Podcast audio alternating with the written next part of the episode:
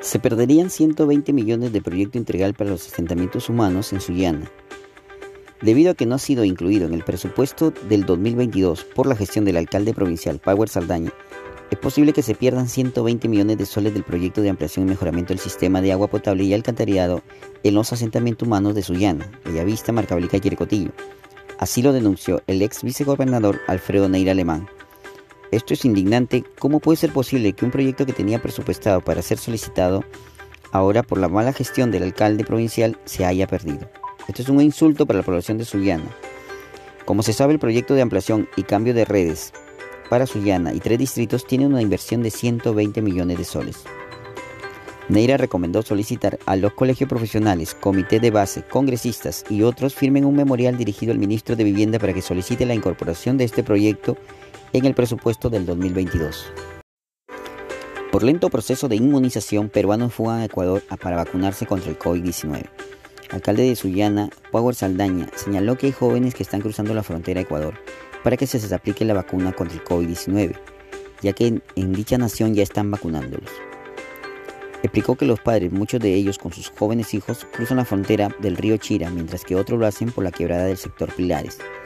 Según me indican, hay padres que aún no pueden vacunar a sus hijos de 25 años en nuestra región. Supervisión. El director regional de salud, José Nizama, visitó algunos centros de vacunación en Sullana y Talara. En este último se reunió con alcaldes distritales. El día viernes, ministro de Salud se reunirá con alcaldes.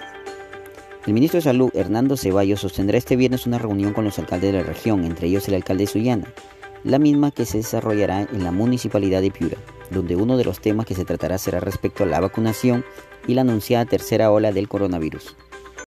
230 títulos de propiedad fueron entregados a las familias del centro poblado Almirante Miguel Grau de Curamori por parte de la Municipalidad Provincial de Piura y de esta manera podrán acceder a diversos programas que ofrece el gobierno central como un crédito de vivienda a través de techo propio. La ceremonia de entrega se realizó en la plaza principal de dicha localidad. 40 años lleva esperando algunas familias para obtener sus títulos de propiedad. Director de Salud visitó puestas de Talara. Supervisan centro de salud por presuntas irregularidades. José Nizama invocó a los talareños a vacunarse para cerrar brechas y recibir mayor dotación de las vacunas en los próximos días. Luego que los vecinos denunciaron que una encargada de la posta de NACE había llevado las vacunas anti-COVID en una camioneta de una empresa particular, el director de salud, José Nizama Elías, arribó a la ciudad de Talara y supervisó los centros de salud y postas de donde se lleva a cabo la jornada de vacunación. El objetivo habría sido verificar si verdaderamente se estarían vacunando a los ciudadanos de cada sector. Reunión. Estuvieron presentes el gerente municipal Luis Canales, el jefe del centro de salud Carlos Humberto Vivanco, Robin Estrada y tres alcaldes distritales. 89% es el avance de vacunación en primera dosis para los mayores de 40 años en Talara. Protestas por obras mal ejecutadas. Ayabaca. Nuevamente la población de Ayabaca salió en protesta contra la mala ejecución de obras, las cuales, según indican, se realizan sin tener en cuenta los expedientes técnicos, como las obras de camino de Sochabamba, Joras, Mostaza, entre otros. Los comuneros y ronderos de Sochabamba y Joras han tomado la carretera del sector Pampa de Sochabamba y el cruce de Aúl con Joras, según se conoció, el paro será indefinido y están exigiendo la presencia de autoridades regionales, entre ellos del gobernador. Ejecutivo daría luz verde a la norma que elimina el régimen laboral del CAS. Abogados piuranos discrepan sobre los beneficios y perjuicios que traería la decisión del gobierno de retirar su acción de inconstitucionalidad. El ministro de Trabajo, Iber Maraví, anunció que el Ejecutivo desistirá de la acción de inconstitucionalidad que presentó el gobierno anterior contra la ley de eliminación del régimen CAS.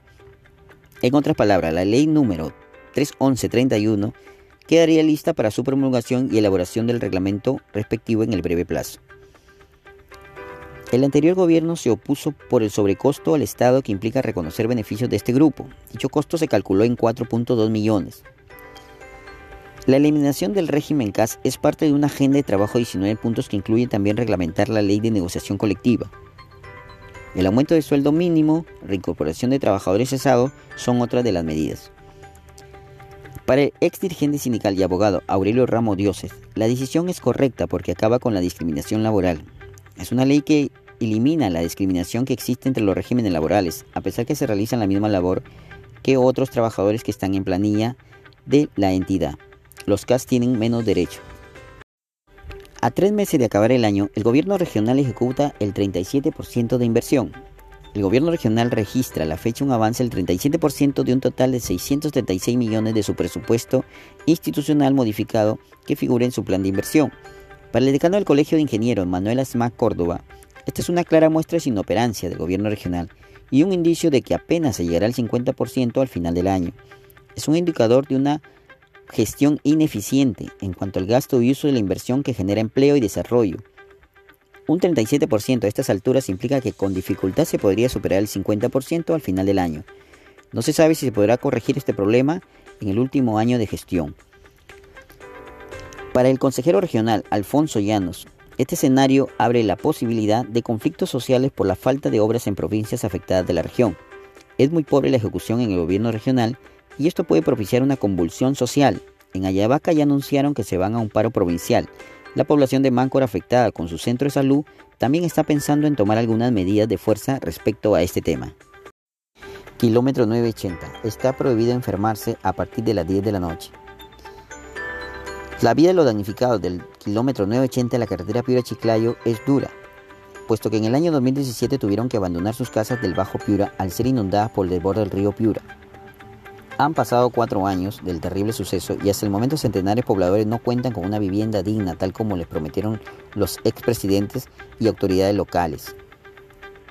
La semana pasada visitamos el pueblo nuevo Santa Rosa, donde más de 2.000 familias deben sobrevivir en pésimas condiciones sin tener los servicios básicos como agua, alcantarillado y energía eléctrica. Sumado a ello, tampoco tienen asegurado el acceso a la salud. El dirigente de la zona, Leopoldo Namuchi, indicó que en su localidad Está prohibido enfermarse a partir de la noche, porque, no tienen, porque tienen dificultad para trasladar a los enfermos o accidentados camino a la arena y no hay un centro de salud cerca. Durante el recorrido fuimos abordados por la señora Delia Sosa. Narró que vive todos los días en el asentamiento humano El Austerio Cisneros, donde debe caminar una hora para llegar hasta la cisterna y llenar un balde de agua para su consumo. Por otra parte, en el recorrido, la señora María Ramochero quien manifestó su preocupación porque no cuenta con energía eléctrica en su casa. Sus nietos no pueden acceder a las clases virtuales. Por ello solicitó a las autoridades atender las demandas del pueblo. El viernes 3 de septiembre, los vecinos junto a los congresistas y alcaldes se reunieron en el asentamiento humano Nuevo Santa Rosa para comprometerse a gestionar los proyectos que requiere la población. Bloque en la mira. Suspensión. La institución acelerada de trabajadores de la municipalidad implicados en presuntos hechos de corrupción. Tal parece que le está pasando factura a la gestión. No solo Servir ya repuso a dos obreros acusados de apropiarse de vales de combustible, sino que ahora el alcalde afronta un pedido de suspensión. Desaire. El gobernador ha recibido muchas críticas de los alcaldes porque no le da espacio en su agenda. Esto habría sucedido con los alcaldes de Distrito Sullana y Ayabaca, que reclaman la combinación de obras. A propósito, ¿ya le habrá dado agenda al alcalde de Máncora? Este reclamaba soluciones al prejuicio que hicieron sus exfuncionarios ahora presos.